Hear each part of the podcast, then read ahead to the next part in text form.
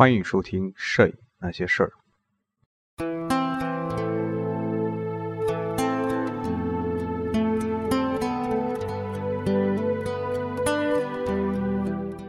第六章：新技术、新视野、新用户。一八七五至一九二五。日常即时摄影。除了出于科学研究目的而拍摄和研究运动过程的摄影师，还有一些摄影师，无论是面对自然景观还是城市街景，都表现出浓厚的兴趣，热切的希望拍摄和记录日常生活的多姿多彩，观察时空片段里的人生百态，并用玻璃底板或胶片记录下来。前面提到，短焦镜头在立体相机上的使用。使得拍摄日常生活成为可能。例如，罗杰·芬顿就利用立体底板拍摄了流水和流动的云彩。到1859年，纽约摄影师爱德华·安东尼、爱丁堡摄影师乔治·华盛顿·威尔逊、巴黎摄影师阿道夫·布朗和伊波利特·茹万，以及其他一些摄影师都开始使用立体相机拍摄转瞬即逝的瞬间。包括城市街头流动的人群和车流，如万的镜头则对准了集市、公园和节假日庆典。这些作品似乎要记录生活中的一切，同时也再现各种文化的独特性。城市街景的立体照片体现出纽约和巴黎城市生活的不同之处。例如，有人就能从这些摄影作品中看出工业发达的国家同殖民地地区的巨大差异。画家和摄影师对于城市生活的关注和兴趣，在法国印象派画家的作品中体现得非常充分。这些绘画作品再现了巴黎街头和公园的人流与交通，看起来与摄影作品非常类似。除了偏好高视点和模糊的影像外，这些作品同很多立体街景摄影作品和克劳德·莫奈的作品《通往卡普辛斯的林荫大道》。非常类似，这一景象实际上绘制于纳达尔的工作室。印象派艺术家突破传统，不再局限于使用随意的构图，而构图看起来更像摄影作品。有些绘画作品还会模仿摄影作品由于光学仪器导致的失真，以及立体摄影作品所体现出的空间感。正如沙夫所说的那样，任何时候讨论印象派画作时，都应该考虑到摄影作品的影响。十九世纪的最后十年，这种对于自发性和非正式风格的追求并未减弱，这也促使小型手持单镜头相机进一步流行。小型相机更便于操作和拍摄。为了满足生活摄影的需要，各种小型相机被陆续发明出来，其中最轰动的。就是柯达相机。乔治·伊斯曼于1888年发明了这款相机，然后开始在市场上销售。这款相机不仅方便了人们日常拍照，它将照片的冲洗、印制和拍摄分离开来，从而促进了照片冲印产业的问世。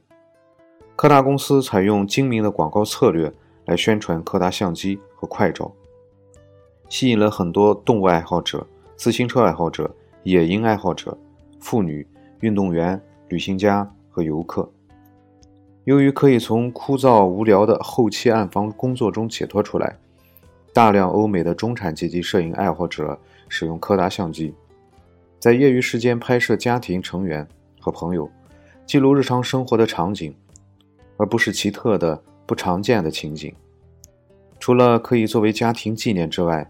这些自然的。毫无伪装的照片，后来为文化历史学家提供了大量有用的信息，便于他们研究日常建筑、手工艺品和服饰。这些信息无疑是见证一个时代潮流和品味最有力的证据。按下按钮就可以拍一张照片，这种便利造就了大量意想不到的作品。尽管当今人们认为，快照作品在审美价值上没有获得应有的重视，但大多数快照作品仅仅是出于个人记录的目的，或者是出于个人爱好。很多快照摄影师既没有受过艺术教育，也没有接受过科技方面的教育，所以他们拍照的时候更多是出于对拍摄对象的兴趣，而不是出于视觉艺术传达的目的。他们不考虑拍摄对象站在什么位置，画面中应该包含什么，以及如何最好的利用光线。此外，他们也不考虑照片的规格和质量，自然也就忽略了摄影表达的工艺成分。带着这种态度，在他们眼中，无论是汤姆、迪克还是哈利，都可能成为摄影师。这也导致了纪实摄影和艺术摄影的差别和分歧。人们认为纪实摄影作品毫无艺术价值，而艺术摄影作品则传递了审美观和情感。尽管如此，无论是刻意或是偶然，快照作品偶尔也能拍到令人满意的正规生活场景，看起来像是日常生活的一个切片。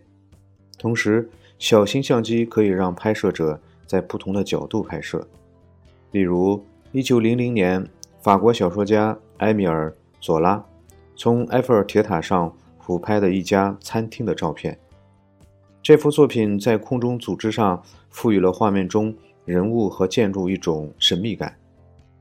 这种空间神秘感在二十世纪前二十年里被更多的摄影师进一步探索。在改用柯达相机之前，美国工程师赫拉斯·恩格尔使用一台格雷斯蒂恩隐蔽式小型相机，拍摄了大量美国小城镇的生活。这些作品带有完全不同的风格。以一种耳目一新的、直接的方式向人们展示了美国小城镇的生活状态。由于小型相机非常便于操作和使用，摄影师有时会悄悄待在窗户或门后，依靠直觉来处理光线和构图，从而捕捉到人物私下的姿势和表情。而如果拍摄对象意识到了摄影师的存在，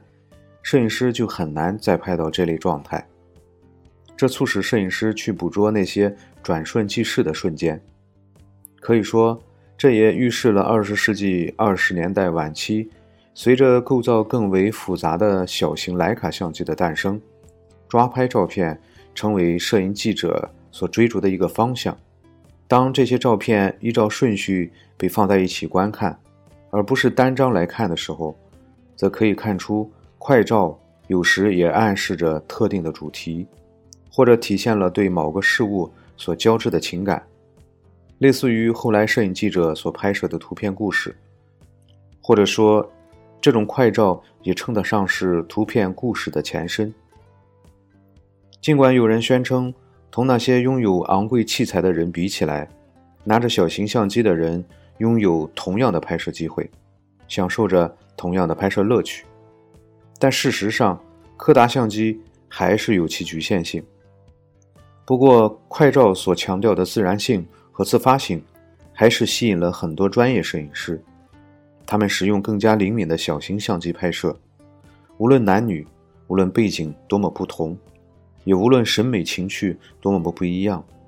所有拍摄快照的摄影师都致力于拍出更好的作品，都期望自己的作品能够称得上纪实摄影。他们从城市和乡村的日常生活中寻找灵感，艺术家拿相机当素描本，而画印摄影师试图反映城市生活的节奏。也有一些人认为它是一件平易近人的武器，可以战胜现代生活的匿名性。不过，更加严肃的摄影师，而非那些随意抓拍快照的人，则希望通过这一新生事物传达个人。对所生活时代特质的见解。小型相机和快照摄影作品会侵犯个人隐私，这一点在19世纪末开始为人们所关注，直至今日也依旧是人们所讨论的话题。个人或者群体业余摄影爱好者通常以摄影俱乐部或者自行车俱乐部的形式组织在一起，他们在街头抓拍，而拍摄对象可能对此毫无意识。因此，抓拍照片的道德规范问题被提了出来。针对这个问题，1887年，英国的业余摄影师刊登了一系列微型讽刺漫画。后来有人开始更加直接地谴责所谓的快照摄影，警告那些手持小型相机的朋友们要约束自己的行为，不要拍摄早晨刚沐浴完的女士，不要拍摄卿卿我我的情侣和私人户外的野餐，甚至威胁要让他们的相机空空如也。在19世纪和20世纪之交，工人阶级往往没有中产阶级那么介意陌生人。在街头拍摄照片，街头生活开始吸引手持小型相机的摄影爱好者。部分原因是因为街头的日常生活场景为摄影师提供了全新的、生动的拍摄题材。此前，摄影师为了摆脱工业社会带来的令人压抑的千篇一律，要么前往异国他乡寻求不同的题材，要么前往尚未受工业浸染的偏远乡村拍摄。他们也拍摄城市里的平民或者少数民族人群，但需找新鲜的题材。随着城市化进程进一步推进，纪实摄影师、画意摄影师和持小型相机的摄影爱好者，甚至一些使用大型相机的摄影师，都被生机勃勃的街头生活场景所吸引，用更自然的形式来记录城市不同人群的生活经历和体验。他们把镜头对准了城市的贫民窟和工人阶级生活的街区。保罗·马丁从1884年开始就在伦敦拍摄，从一定程度上来说，他的职业生涯代表了同时期世界各地摄影领域在实践、操作、使用的器材和拍摄题材等方面的变化。当他还是一名雕版工学徒的时候，他就开始接触摄影。当时他意识到摄影可以辅助插图制作，他通过阅读摄影杂志，以及参加业余摄影师俱乐部来学习摄影。后来还给逐渐壮大的摄影爱好者队伍提供技术支持和审美指导。这些来自工人阶级的摄影师，例如马丁，无力购买昂贵的器材，也没有财力使用耗时的铂金或碳素印象工艺。这些都是艺术摄影师偏好使用的器材和工艺，但是马丁最终成为一名有成就的手艺人。他精通合成照片、装饰画以及解决拍摄夜景的相关技术问题。19世纪90年代，他通过银盐印象法直接成像的摄影作品获得了很多大奖。尽管有时候评委认为他的作品缺乏气氛。看起来太像地图。今年的摄影研究发掘了更多的拍摄日常生活题材的摄影师，他们有的拍摄城市生活，有的拍摄乡村生活。尽管这类照片经常被印在明信片上，受到人们的广泛欢迎，但是很多摄影师却并不为人所知。拍摄明信片照片的摄影师包括法国的罗尔和沃特。以及奥地利的埃米·梅耶，日常生活题材也吸引了大量女性拿起相机拍摄。越来越多的女性加入到摄影师的队伍中去。法国的埃米丽·加吕和珍妮·德瓦桑，英国的克里斯蒂娜·布鲁姆，美国的爱丽丝·奥斯汀和松索奈特·斯坦利·埃蒙斯，就是众多拍摄城市或乡村生活照片的。女性摄影师的代表，这些照片要么拍摄日常家庭生活，要么拍摄于工作场所或者街头。很多作品看起来同伦敦摄影师约翰·汤姆逊和纽约摄影师雅各布·里斯的社会题材的摄影作品类似。这两名摄影师经常拍摄各自所在城市的贫民窟。出自女性摄影师之手的作品，往往更加。充满感情，让人心情愉悦，而构图也更加随意。马丁宣称自己是一名街头摄影师，因为他没有财力从事画意摄影师所进行的创作。但事实上，对于真实生活的热情和追求，消融了摄影分类的界限。这类作品吸引了不同背景的人，其中也包括一些富有的人，诸如。朱塞佩·普里莫利和雅克·亨利·拉蒂格。朱塞佩·普里莫利是波拿巴的后裔，在意大利和法国，他是知名的文化和艺术精英。从1889年至1935年，他用相机记录了各类人的生存状态，包括乞丐、体力劳动者、街头小贩、街头艺人以及他所在的社会阶层无忧无虑的生活状态。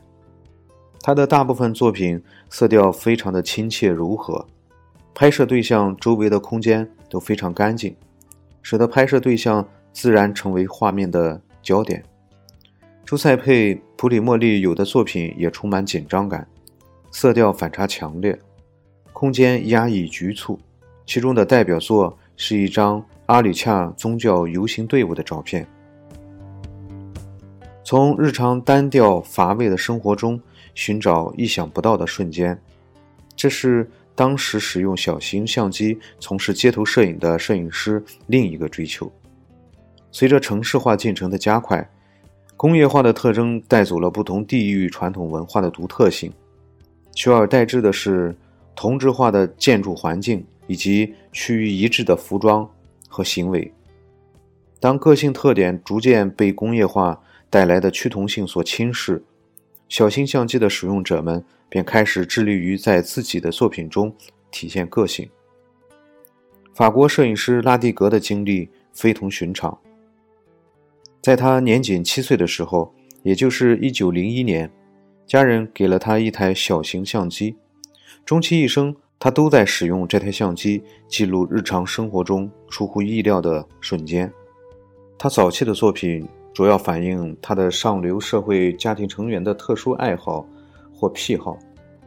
他们所拥有的财富以及对现代生活的追求，让他们能够有兴趣尝试当时各种最新的发明和设备，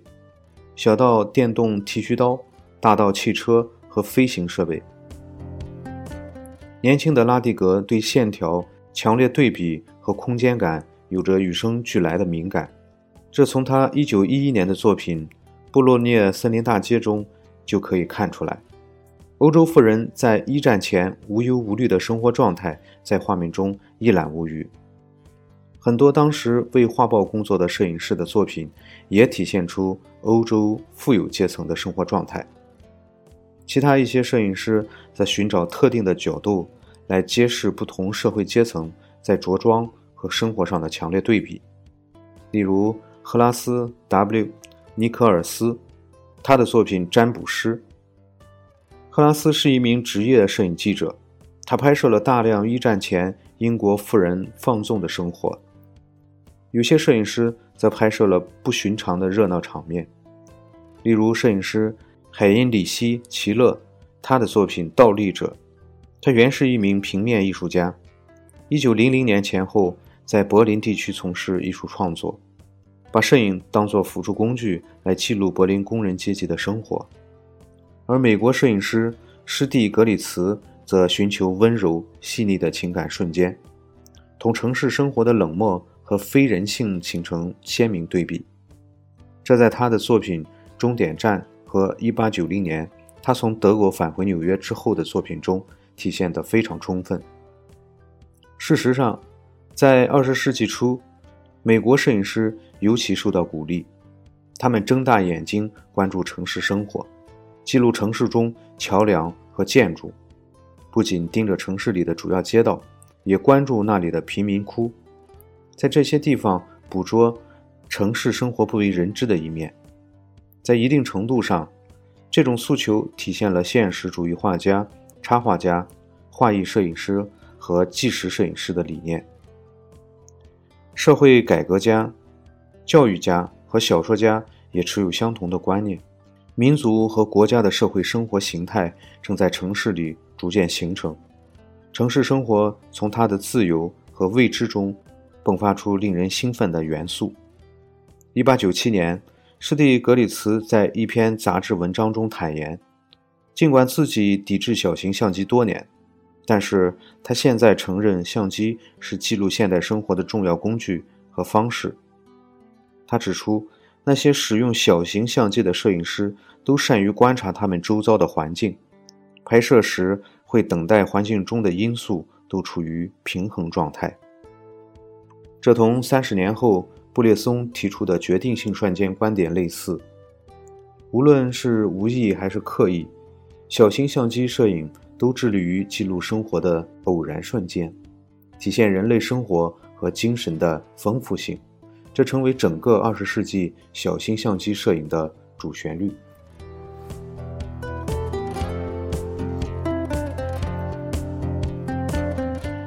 这种发展趋势不仅仅局限在纽约。一八九五年，小型相机快照摄影从德国传入加州。年轻的加州摄影师阿诺德·金色遵循他所谓的“流浪精神”。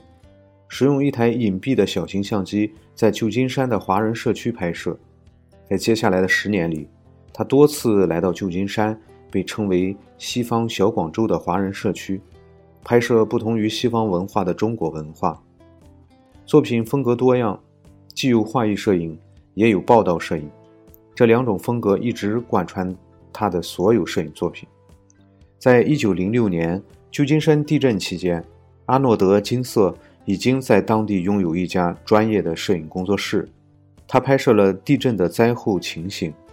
但在迁往纽约居住和工作之后，他的拍摄题材转向在剧院表演的舞蹈演员和戏剧演员，画面通常非常的柔和细腻。少数民族聚居的地区并不是唯一的题材来源，而小型相机也并不是唯一可以用来拍摄的器材。无数摄影师也使用大型机背取景相机拍摄身边常见的题材，有些作品追求超越生活的表象，洞穿本质。二十世纪初，业余摄影师罗伯特 ·L· 布拉克洛使用大画幅相机拍摄纽约市中心的建筑物细节、街头活动以及各种人造风景。他的作品不停留在事物的表象，而体现出含蓄的优雅。罗伯特 ·L· 布拉克洛镜头里的城市贫民窟、棚户区以及高楼大厦，都充分说明，在19世纪末，无论是小型相机还是大型机背取景相机，都已成为重要的摄影创作工具。例如，20世纪初纽约小有名气的商业摄影师 E.J. 贝洛克，就使用小型相机，深刻地记录了。斯托里维尔红灯区妓院卖淫女的生活，虽然是委托拍摄，但更有可能出于个人拍摄的兴趣。贝洛克对于拍摄对象的安排以及场景的布置，既有对卖淫女的同情，同时也有一种偷窥般的好奇感。这些作品传递出令人伤感的情绪。在美国，新摄影技术对女性在摄影领域扮演的角色产生了深刻的影响。新技术让摄影流程大大简化，很多上流社会的女性开始将摄影当做一种严肃的爱好，甚至是职业。因为从19世纪80年代末开始，美国国内已经开始鼓励妇女从事社会工作，同时很多商店也开始出售日常食物，这都使得妇女可以从日常家务中解脱出来。而与此同时，很多作家在流行的出版物和摄影杂志中发表文章，指出温和细腻的人尤其适合从事摄影创作，鼓励女性从事摄影工作，将摄影的优雅和魅力发挥到极致。同时，美国妇女摄影协会和一些妇女摄影比赛也积极鼓励女性从事摄影创作。不同于其他传统的艺术。摄影不需要女性在以男性为主导的学院接受系统的教育和培训，也不需要长期的学习或者长时间的练习。当然，更多的投入和钻研能够拍摄出更优秀的作品。除了在新闻摄影和画意摄影领域出名的女性摄影师之外，很多妇女使用小型相机和大型机背取景相机记录他们的家庭生活和国内的风俗人情。休闲生活和街头活动。松索奈特、斯坦利、埃蒙斯和爱丽丝·奥斯汀就是其中的代表。埃蒙斯1900年拍摄的反映小镇生活的作品，其代表作是新罕布什尔州马尔伯勒小镇的一处景象。当时，埃蒙斯的丈夫刚去世不久，摄影一度成为他微薄的生活来源。受风俗化的影响，他拍摄的美国乡村生活的作品充满情感，并以一种令人耳目一新的直接方式记录了那些转瞬即逝的童年记忆。奥斯汀出生在史泰登岛的一个富有的家庭，他不仅用了二十五年时间来记录他所生活的社会环境，还对富于表现力的光线和姿势极其敏锐，拍摄了大量反映下曼哈顿地区工人阶层生活状态的作品。奥斯汀还有一些其他女性摄影师的例子，毫无疑问都印证了这一点。那就是摄影为女性提供了一种全新的超越心理和社会障碍的工具，让维多利亚时期传统羞涩的女性投身到摄影创作中，拿起相机记录城市和乡村生活。十九世纪最后的十年里，摄影师拍摄的街头场景的作品开始成为可销售的商品，出于商业目的。很多个人和商业摄影工作室开始对这类作品感兴趣。摄影师使用大型机背取景相机、三脚架和小型相机，要么是自己独立拍摄，要么接受商业公司的委托拍摄。他们创作了大量作品供明信片和杂志出版使用，或者供古文物收藏协会和图书馆使用，或者供艺术家和装饰家使用。也因此产生了大量杰出的作品，例如1890年至1910年间，摄影师约瑟夫·拜伦夫妻和五个孩子，其中包括著名的珀西，在纽约开始拍摄这类城市生活题材的作品，并当作真正意义上的严肃生意来对待，一共拍摄了三万多幅大画幅摄影作品，有些是受委托拍摄。有些则是独立创作。法国摄影师保罗·朱诺、路易·沃特则为格尔兄弟也拍摄了大量类似的反映巴黎大众生活题材的作品。这些作品既包括乡村生活的场景，也包括城市里中产阶级日常生活和活动的场景。但是例外的是，如果这些作品一旦拍摄的不是建筑、街头巷尾、体育，或者娱乐活动，而是拍摄工作中或休闲娱乐中的人物时，作品中最吸引人的往往是他所传递出的丰富的社会信息。反映城市生活题材最为广泛，有人甚至认为是最具表现力的作品，就是1900年前后摄影师尤金·阿杰拍摄的作品。尤金·阿杰使用一台简单的18厘米乘24厘米的相机和三脚架，为不同的客户拍摄城市和市郊的生活。这些客户包括建筑师、装饰家、画家、出版家和雕塑家。除了显示这些客户本身的价值，他还采用了能够反映出拍摄对象职业的环境布置，诸如建筑物、装饰画、雕塑。商店橱窗、服装和花园，这些构图优美的作品让人产生情感上的共鸣，传递出强烈的情感。这种情绪并不是能通过摄影作品来简简单单的界定的。这些作品画面细节丰富，但是没有过分装饰的嫌疑，能打动人却不煽情。从中我们能够看到尤金·阿杰试图通过相机记录老巴黎。以此来缅怀被现代工业日渐摧毁的法国传统文化。还有一些大画幅的商业纪实作品，通常体现出爱国主义的情绪，反映出欧洲各地日渐增长的民族自我认知。摄影师罗伯特·弗兰奇受都柏林威廉·劳伦斯公司委托，拍摄了四万多幅反映爱尔兰生活的摄影作品，包括爱尔兰人工作。和休闲生活的场景，城市市井生活以及乡村风景，在俄罗斯境内广袤的土地上，各民族争取民族独立，引发了政治动荡。从记录这些史实的摄影作品中，我们不难看到传统的民族学摄影作品的特点。各地摄影师拍摄的这类作品，记录当地的文化和风俗，旨在弘扬国家和民族的认知感。跟东欧的民族学摄影师一样，这些摄影师通过相机记录各地独特的文化和乡村音乐。拉脱维亚、保加利亚、克罗地亚和波兰等地的摄影师拍摄了大量记录不同国家的民族服饰和独特风土人情的作品。这些摄影作品为民族主义复兴做出了很大的贡献。其中一些地区地处相对落后的区域，工业化程度不高，因此同西欧和美国比起来，这些地区的摄影师较少获得资金支持。专业摄影师和业余摄影师之间，纪实摄影和艺术摄影之间的区别不太明显。同一摄影师可能横跨多个领域，既拍摄商业明信片作品，也拍摄其他纪实摄影作品，也会将这些作品提交给当地的摄影俱乐部展览。在二十世纪早期，这种民族意识也开始在美国的黑人摄影师之中萌生。伴随着大众对肖像摄影的需求，